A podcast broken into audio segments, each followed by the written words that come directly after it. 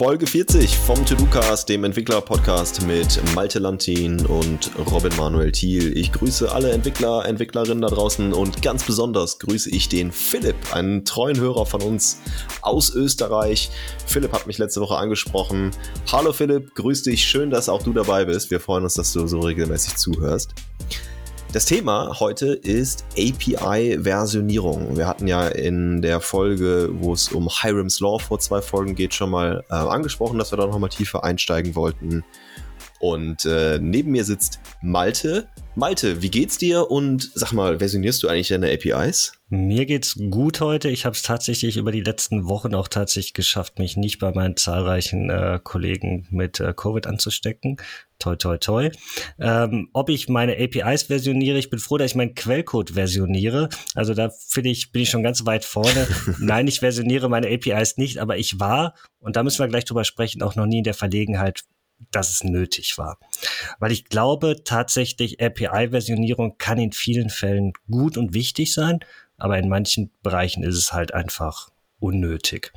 Und einer der Bereiche, wo ich glaube ich API-Versionierung für völlig unnötig halte, ist tatsächlich, wenn ich selber der einzige Konsument meiner API bin und das Ganze die ganze Anwendung Full Stack unter meiner Kontrolle habe. Sprich, ich habe zum Beispiel eine Single-Page-Application, die auf eine API zugreift und ich kontrolliere sowohl die API als auch alle Konsumenten dieser API und kann dementsprechend immer, wenn ich eine Änderung an der API vornehme, auch entsprechend darauf rea reagieren und habe meine Anwendung gegebenenfalls gar nicht in unterschiedlichen Versionen laufen, sondern es gibt immer nur die aktuellste Version, die online steht und die greift auf die aktuellste Version meiner API zurück. In dem Fall muss ich vielleicht gar nicht versionieren. Ähm, zumindest war ich noch nie in der Ver Verlegenheit, dass ich versionieren musste. Aber es gibt viele andere Fälle und über die wollen wir heute sprechen, in denen es äh, durchaus sinnvoll ist. Und ich glaube, der das wichtigste Kriterium, um zu entscheiden, muss ich versionieren, ist zu schauen, wem stelle ich eigentlich meine API zur Verfügung und wer konsumiert meine API. Welche Entscheidungskriterien legst du an, um zu entscheiden, ob du eine API versionierst oder machst du es grundsätzlich immer, weil du die entsprechenden Tools immer verwendest und daher auch die Möglichkeit hast, ohne großen Aufwand es auch für deine eigenen Projekte, die du voll unter Kontrolle hast, zu tun? Ja, genau, also letzteres. Ich mache es nicht so, dass ich meine APIs grundsätzlich versioniere. Ich muss aber auch dazu sagen, dass ich noch nie in meinem Leben die Versionsnummer einer API ernsthaft hochgezählt habe und einen Breaking Change da so durchgeführt habe. Ihr merkt also, ihr hört hier zwei absoluten Profis bei dem Thema API-Versionierung zu. Ich habe mich aber tatsächlich mit dem Thema recht viel beschäftigt. Ähm, ich nutze aber in eigentlich allen Projekten, in denen ich ähm, zumindest eine REST API bereitstelle, ähm, eine Open API Definition oder auch früher bekannt als äh, Swagger. Das heißt, ähm, ich habe schon eine Beschreibung meiner API und das nutze ich auch eigentlich bei allen Technologien, mit denen ich Web-Applikationen baue, die APIs dann am Ende bereitstellen. Out of the box, da gibt es ja in der Regel Plugins, wo ich einfach irgendein, irgendein Paket installiere und dann wird mir mehr oder weniger diese Swagger-Definition geschenkt und automatisch generiert. Und die bringt in der Regel auch eine Versionierung mit. Das ist dann immer die, ich glaube, standardmäßig ist einfach die V1. Und dadurch habe ich eigentlich auch immer meine API versioniert und bin also absolut vorbereitet für den Tag, an dem ich irgendwann mal einen, ja, einen, einen Breaking Change in meine API durchführe und gleichzeitig die, den Release-Cycle mit meinem Frontend und meinem Consumer nicht so sehr kontrollieren kann, dass es sein kann, dass da irgendjemand in diesen Breaking Change reinläuft. Ich würde also sagen, dass API-Versionierung vor allem dann äh, für mich wichtig ist, wenn ich sage, hey, es könnte sein, dass ich einen, eine Änderung an meinem Backend machen muss, es aber Frontends gibt, äh, die oder andere Backends gibt, ist ja egal, andere quasi Konsumenten meiner API gibt, die ich nicht zur gleichen Zeit updaten kann. Und das ist ja eigentlich ganz streng genommen im Web auch schon immer der Fall. Weil selbst wenn ich jetzt von meiner Single-Page-Application eine neue Version bereitstelle, kann es halt immer noch sein, dass das JavaScript bei anderen Usern noch gecached ist, lokal und noch gegen äh, noch irgendwie eine andere, eine, alte, eine andere Verhaltensweise von meiner Schnittstelle erwartet. In der Regel lässt sich das einfach mit einem Klick auf F5 beim User oder bei, ne, auf dem Refresh-Button im Browser dann klären. Deswegen kann man so ein bisschen abschätzen, wie relevant ist das. Aber wenn ich jetzt zum Beispiel eine Mobile-App habe, die ich veröffentliche, die durch einen Review-Prozess muss, dann müsste ich ja eigentlich, wenn ich wirklich einen Breaking Change habe, sehr genau timen, wann ich den mache. Und das ist ja, also wenn ich auf mehreren Plattformen release, fast schon nicht möglich. Deswegen müsste ich ja eigentlich, um sicherzustellen, dass alte Clients immer noch funktionieren, eine Zeit lang eine Version meiner alten API bereitstellen und eine Version meiner neuen API bereitstellen. Und um dann überhaupt irgendwie klären zu können, hey, äh, die alten oder die noch nicht geupdateten Clients telefonieren mit der alten API und die geupdateten Clients telefonieren mit der neuen API, muss ich ja entweder diese unter zwei verschiedenen URLs publishen oder halt eben mir irgendeine Art von API-Versionierung ausdenken. Mhm. Also wenn deine Definition von API-Versionierung ist, dass ich äh, tatsächlich an meine einzige Version V1 dran schreibe, dann habe ich das tatsächlich auch schon gemacht. Und ich glaube, dieses ganze Thema, was du gerade angesprochen hast mit ähm, Open API bzw. Swagger, ist auch unabhängig von der Versionierung extrem sinnvolles Thema, tatsächlich seine APIs auch sinnvoll zu dokumentieren, sobald man ähm, eine bestimmte Anzahl von APIs erreicht hat oder natürlich in einem Team arbeitet, zusätzliche neue Leute dazukommen, ist es absolut sinnvoll. Ähm, das Thema, was du gerade erwähnt hattest, ähm, wenn ich jetzt äh, Frontend und Backend nicht unter Kontrolle habe, gerade bei mobilen Anwendungen habe ich das auch schon selber erlebt. Da ähm, braucht dann vielleicht äh, ein Apple App Store signifikant länger als irgendwie Google Play Store. Ich habe vielleicht gar nicht die Möglichkeit, auf einen Button-Klick da die neueste Version zu pushen. Meine User haben vielleicht gar kein Interesse, die neueste Version automatisch zu installieren. Und dann habe ich teilweise irgendwelche User, die noch auf einer alten Version sehr lange unterwegs sind. Also je nachdem, wie meine Anwendung da gebaut ist, kann es sehr wohl relevant sein. Gegebenenfalls muss ich nicht unbedingt wirklich versionieren. Ich kann natürlich auch solche abwärtskompatiblen neuen Versionen meiner API als einzige Version bereitstellen, dass halt bestimmte Felder einfach optional sind, die irgendwie dazukommen und dann funktioniert halt sowohl die alte als auch die neue Version. Ähm, solche Szenarien gibt es natürlich auch, aber natürlich der eleganteste Weg ist, äh, verschiedene Versionen zu haben, um das halt genau steuern zu können. Ja, absolut. Da hast du schon, glaube ich, gerade zwei wichtige Sachen gesagt. Ne? Also zum einen, wenn du sagst, du äh, hängst ja schon irgendwie V1 in deinen Pfad dran, dann glaube ich, dass damit, ne, das ist quasi schon die halbe Miete. Das heißt, es ist theoretisch ja versioniert oder versionierbar. Das andere fand ich aber viel interessanter, nämlich was du gerade zuletzt gesagt hast mit dem, äh, ich kann ja abwärtskompatibel sein. Und ich glaube auch, dass das können wir schon mal so festhalten, dass in dem Moment, wo ich, wenn ich äh, so lange ich meine API abwärtskompatibel gestalten kann, muss ich ja wahrscheinlich auch irgendwie nicht unbedingt eine neue Version meiner API einführen. Also ich würde auch tatsächlich nicht so weit gehen, jedes Mal, wenn ich ein Release von meinem Backend mache, die API neu zu versionieren, sondern ich glaube, wir können uns darauf einigen, dass das bei Breaking Changes hauptsächlich wichtig ist. Ne? Also wenn entweder ein Verhalten wegfällt, ein Verhalten sich grundlegend ändert, äh, ne? also in dem Fall, dass es einfach eine andere Request Body erwartet oder sowas. Ich glaube, dann ist es wichtig, APIs zu versionieren oder halt eben eine alternative API bereitzustellen. Also ich würde auch sogar so weit gehen zu sagen, ja, selbst wenn ich zwei verschiedene URLs habe, die auf komplett andere Server zeigen, ist das eine Art und Weise, dass ich eine API in zwei Versionen bereitstelle, für die alte Welt und für die neue Welt. Und wie ich es letztendlich mache, das ist dann ja technische Implementierungsdetail. Und dann muss man sich natürlich Gedanken darüber machen, wie lange muss ich eine bestimmte API-Version pflegen und wie lange muss ich auch für diese alte API-Version die Dokumentation bereitstellen. Ich glaube, Dokumentation kann mehr oder weniger umfangreich sein, muss mehr oder weniger sorgfältig gepflegt werden, abhängig davon, ob ich das nur für interne oder auch für externe Zwecke zur Verfügung stelle. Ähm, versionierst du neben deiner API auch die Doku. Dementsprechend kannst du dann auch die ähm, Dokumentation in eine andere API-Version umstellen, um zu schauen, okay, was hat sich letzten Endes verändert? Oder, ähm, und das habe ich leider ähm, schon erlebt, dass tatsächlich APIs zwar ähm, versioniert sind, aber in der Doku findet man immer nur die ähm, Dokumentation der neuesten Version, was dann natürlich zu gewissen Herausforderungen führen kann, wenn man dann irgendwie noch ähm, auf der alten Version aufsetzt. Ja, also ich habe ja, glaube ich, schon in meiner Podcast-Folge erwähnt, dass ich großer Fan von Dokusaurus bin. Das ist ein Dokumentationstool, schrecklich Engine äh, aus dem Hause Facebook. Und die hat quasi einen Support für Versionierung schon eingebaut. Und ich mache das nicht so, dass ähm, meine, meine Docs, das sind bei Docosaurus einfach Markdown-Files, liegen mit im Repository, wo auch meine APIs liegen. Und dort machen wir Releases hauptsächlich über Release-Branches, so dass, Haupt, dass vor allem jeder Breaking Change, also bei uns jede neue Major-Version seinen oder ihren eigenen Branch bekommt. Und ähm, ich habe dann in dem Fall eine Automation, in meinem Fall ist es eine GitHub Action, weil wir den Code auf GitHub hosten, äh, die immer, wenn ein Update für eine dieser Release Branches kommt, dann auch die Dokumentation neu ja, rendert, gen generiert und published. Und wie gesagt, bei Dokusaurus kann man das eben direkt schon so einstellen, dass die auch ähm, quasi das eigene Git-Repository als Quelle nimmt und dann kriegt man oben so ein Dropdown, wo man Latest-Version auswählen kann und auch alle anderen, in meinem Fall halt Major-Versionen. Also das ist schon so, dass die Dokumentation zusammen mit dem Code bei, bei mir lebt und dann auch auswählbar oder sich für eine bestimmte Version anschaubar ist. Und kann man natürlich auch vergleichen und gucken, was sich geändert hat. Und für deine unterschiedlichen Versionen, du hast gerade erwähnt, ähm, irgendwie V1 im, im Pfad. Es gibt ja noch andere Varianten, wie man das Ganze versionieren kann. Du kannst irgendwie Versionsinformationen übergeben, wenn du die API aufrufst, irgendwie durch ähm, Parameter. Du kannst den Header packen.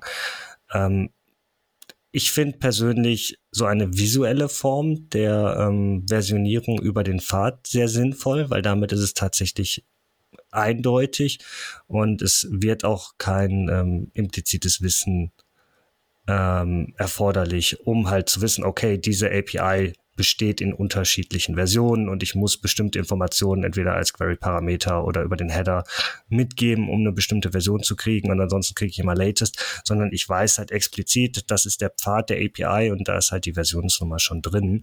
Hast du da mit den unterschiedlichen Varianten Erfahrung? Ich tatsächlich nur mit der Pfad-Variante.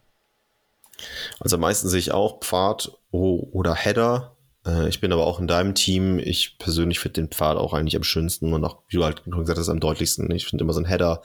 Also ich finde, ich, ich glaube, die meisten kennen das, wenn man irgendwie mit APIs arbeitet. Ich habe dann immer irgendwie Postman auf und mache da halt so ein paar Test-Requests gegen und da kann man auch schnell mal irgendwie übersehen, wenn da noch ein Header auf einen anderen Wert gesetzt wurde und dann wundert man sich, warum ein Verhalten auf eine bestimmte Art und Weise hat. Ich habe gerne einen Pfad drin, dass ich halt irgendwie sage, hey, meine App.com slash API slash V1 slash Users oder was auch immer. Ähm, genau, ich habe aber auch äh, den, den Header schon häufig gesehen. Tatsächlich diese, diesen Query-String, den ja auch irgendwie manche machen, dahinter irgendwie Version ist gleich 1.0 oder V1 zu schreiben. Weiß ich nicht, kommt mir jetzt ehrlich gesagt nicht so häufig, läuft mir jetzt nicht so häufig über den Weg. Ich finde aber auch den Pfad am schönsten.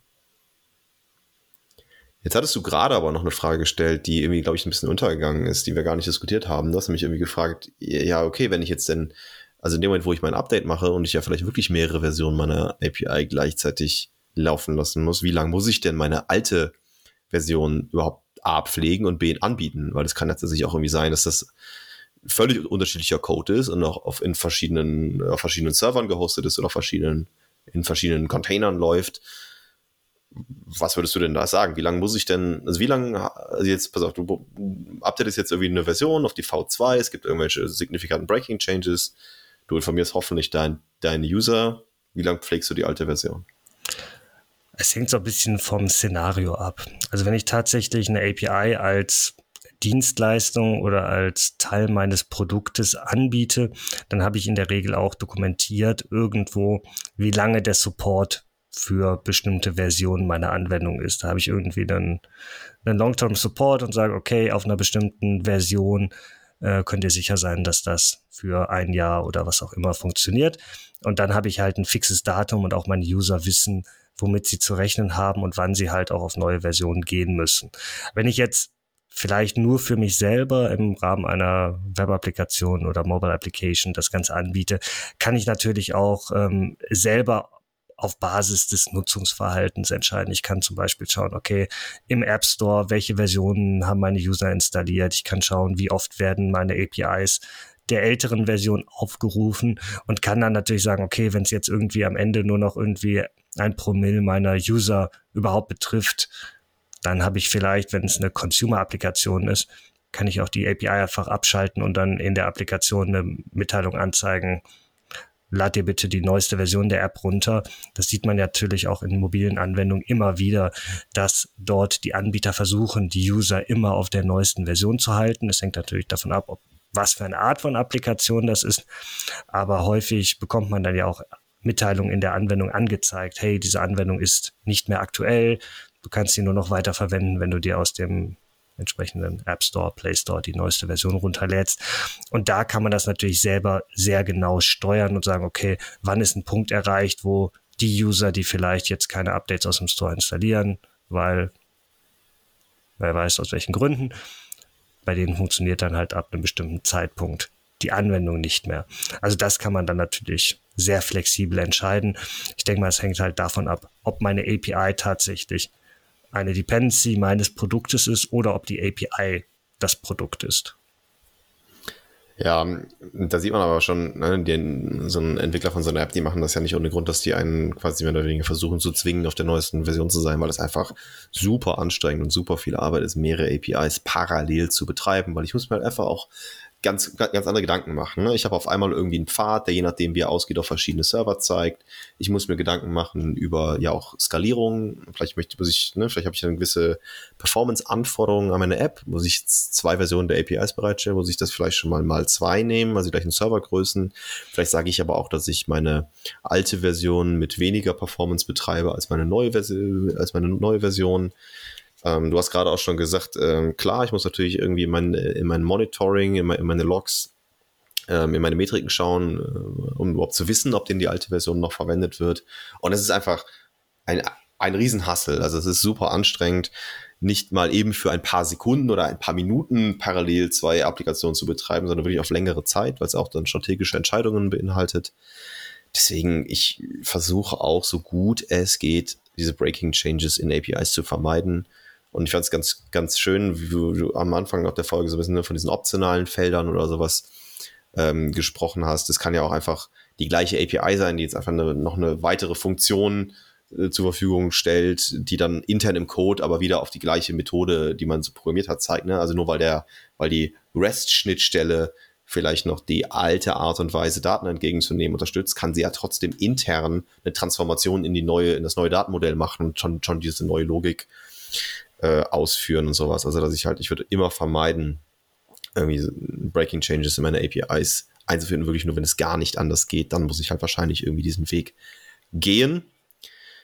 Ähm, ich bekomme da ja aber auch immer wieder Unterstützung. Also es gibt ja Tools, die sich ähm, genau das auf die Fahne geschrieben haben, Entwickler und Entwicklerinnen dabei zu unterstützen, APIs äh, zu bauen, anzubieten, äh, zu versionieren. Also hier mal ein paar zu nennen. Es gibt zum Beispiel Kong.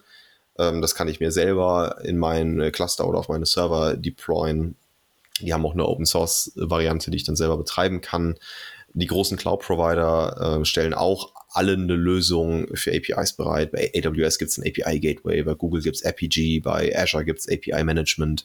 Also es sind alles ähm, alles ja, also quasi Software as a Service ähm, Lösungen, die versuchen mir eben genau diesen Hassel abzunehmen, wo ich dann auch sagen kann, hey, das ist die alte Version, die zeigt auf intern auf diesen Server, das ist die neue Version, die zeigt auf den anderen Server oder diesen Load Balancer oder was auch immer. Ähm, also es ist ein super komplexes Thema und das ist auf jeden Fall was, was ich, glaube ich, wenn es eben geht, vermeiden würde und nicht auf die gleiche Schulter nehme. Hm. Ja, ich glaube, das Thema kann sehr relevant sein, gerade bei ähm, Produkten, wo die API das Produkt ist, ähm, mit REST APIs und irgendwie JSON Payloads und JavaScript ist man, glaube ich, relativ flexibel. Ähm, wenn man jetzt irgendwie in Technologien, die sehr ähm, streng an irgendwelchen Datenformaten hängen, denkt, ähm, hat man natürlich noch weitaus größere Probleme. Ich glaube, gerade so in der, in der Webentwicklung kann man da in vielen Bereichen relativ flexibel damit umgehen, wenn man letzten Endes keine API verkauft als Produkt. Ich glaube, wenn ich eine API als Produkt verkaufe, dann lohnt es sich absolut, einen dieser von dir gerade ähm, genannten API-Management-Dienste zu nutzen, weil ich dann in der Regel halt neben der Versionierung noch viel mehr brauche. Ne? Ich hab, wir haben über Versionierung, wir haben über Dokumentation gesprochen, aber du brauchst natürlich auch solche abrechnungsrelevanten Sachen. Du brauchst halt irgendwelches äh, Load Balancing, Throttling, ähm, irgendwelche Limits. Also ich glaube, solche Dienste oder solche Tools machen relativ früh Sinn, wenn man ähm, darüber nachdenkt, eine API als Dienstleistung oder als Produkt anzubieten. Und dann bekommt man halt dieses ganze Versionierungsthema direkt schon auch als ähm, Tool mitgeliefert und kann viele Dinge, die man sonst manuell machen müsste, gerade zum Beispiel dieses Versionieren über die ähm, über den über die URL bekommt man da direkt schon ähm, mit diesen Tool, mit, Tools mitgeliefert. Ja, genau. Und dann gerade wenn, ne, wenn ich jetzt sage, ich habe eine API, wo du, ich fand ja eigentlich eine schöne Formulierung, wo die API an sich das Produkt ist, dann ist es ja auch von vornherein eine Anforderung, weil dann kenne ich ja vielleicht auch meine Consumer. Ich habe ähm, gerade mit vielen Kunden zu tun. Hm, also ne, es gibt ja generell gerade so ein, so ein No-Code, Low-Code-Hype auch irgendwie so ein bisschen in der Branche, wo äh, einzelne Abteilungen auch in sehr, sehr großen Unternehmen sich immer mehr öffnen und auch eher, weil sie intern äh, eher Produkt über API-Schnittstellen konsumierbar machen, nicht nur für andere Entwickler, sondern eben auch für, ja, ich und die Branche nennt das gerne so Citizen Developers, also ähm, also Le Leute, die jetzt quasi sich ja Logiken und UIs vielleicht eher auf, auf einer grafischen Oberfläche äh, zusammenbauen. Und äh, da geht es dann ja auch ganz viel um Discoverability von APIs, also was habe ich denn überhaupt an Schnittstellen innerhalb meines Unternehmens zur Verfügung, weil andere Abteilungen ja vielleicht Daten oder Prozesse bereitstellen, die ich von meiner Abteilung aus konsumieren kann. Und äh, genau, wie du schon richtig sagst, wenn ich nicht der einzige Konsument bin und nicht quasi Ende zu Ende alles kontrolliere, was in dieser API spricht, dann ist es natürlich auch von vornherein eine Anforderung, dass ich da Änderungen über eine anständige Versionierung auch abfangen kann wohingegen, wenn ich jetzt sage, ich kontrolliere aber alle Clients, die mit meiner API reden und wenn halt die Mobile App jetzt vielleicht mal ein paar Wochen braucht, bis alle User geupdatet haben, kann ich da ein paar Wochen lang vielleicht noch irgendwie die zweite Version bereitstellen und einen Hinweis machen, dass geupdatet werden soll. Dann habe ich ja da eine ganz andere Anforderung und dann muss ich da, glaube ich, auch mehr, beziehungsweise in dem Fall halt weniger Energie in dieses Thema stecken. Ja, ich denke mal, wir packen jetzt dann auch die Hinweise auf die Tools, die du gerade genannt hast, auch mit in die Show Notes rein. Kann man sich einfach mal anschauen.